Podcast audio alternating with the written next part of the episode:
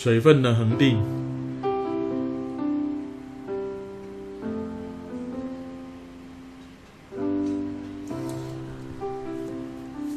我们身体有很多的条件要维持稳定哦，你的生理机能才能维持正常。水分是我们身体里面重要的一个成分，占了百分之七十哦。那水分过多跟过少的时候，其实都会有一些不利的影响。各位有听过水中毒吗？水有毒啊，水没有毒啊，水是没有毒的。可是为什么用这个名词呢？水中毒指的是说你在短时间之内摄取大量的水分。你可能会有个疑惑啊，不是很好吗？我们不是就是需要水吗？啊，那为什么摄取短时间内摄取大量的水分不好呢？各位，水在我们身体里面有溶解物质的功能、运送物质的功能、协助排泄、调节体温等等等，太多的重要机能了。可以注意到，我们有很多的成分呢是要溶于水，才能够去进行它的代谢反应的合成或分解。问题是你水太多的时候，是等于把这些成分的浓度给稀释掉了呢？那当你被大量水稀释这些浓度的时候，你就打变成的是那一些成分变得浓度过低，变成它们的恒定性被打破了。所以喝水的概念来讲的话呢，你用少量多餐的方式，哦，每隔一段时间就喝一些，喝一些，喝一些，相对的你也会每隔一段时间去排掉一些，排掉一些。好，让你的水不会在一个短时间内快速的变多，啊，突然间暴增或暴减，其实都是会有不良不良的影响的。那再来哦，什么地方是水分恒定的调节中枢？其实我们身上的恒定性哦的维持，应该都不会是大脑负责的。你想想看，在你平常你有去想过说，哎，我二氧化碳太多太少了，我的水分太多太少了，我的血糖太多太少了，你根本不知道你身上这些数值是怎么样。都是我们身体比较自主的这个中控台来负责的，主要就是脑干的区域哦。脑干负责很多事情的恒定性啊。那像说，你平常这样讲话讲话，或者坐在那边做你的事情的时候，哎，一段时间之后你会口渴。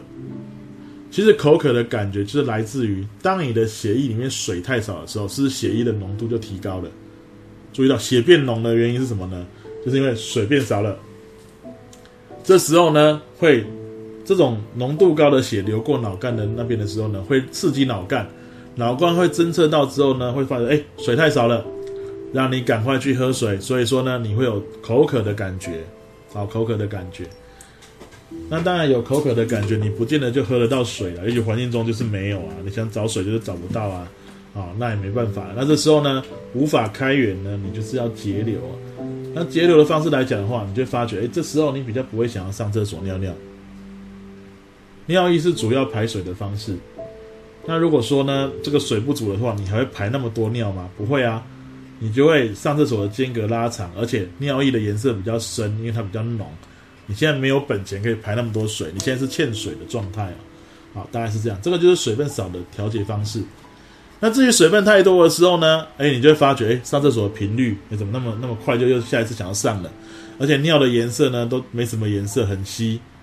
那这个就是你水太多了，我要赶快把过多的水给排除，啊，大概就是这样的状况。好，那常常我们可以看到的排出水分的方式，排尿是最主要的，排汗呢是次要的，另外呼气跟排便也都有，啊，大概是这样。好，那我们如何获得水分？最简单的方式就是以动物来讲的话，就是从我们的这个小肠那边啊吸收到这一些食物中的水，或者直接喝水这样子。也有一个方法了哈，我们身体有一些成分的分解，像葡萄糖分解、氨基酸分解，是不是都会产生二氧化碳跟水？那它会有水的产生，这也是可以由那边取得的，从一些东西分解之后取得啊。但我们最简单就直接喝水是最主要的方式哦。好，那大概是这样，这是动物的部分。那再来我们提一下，在路上的生物来讲的话，对于水分的。的这个取得跟防止水分的散失都要同样的用心哦。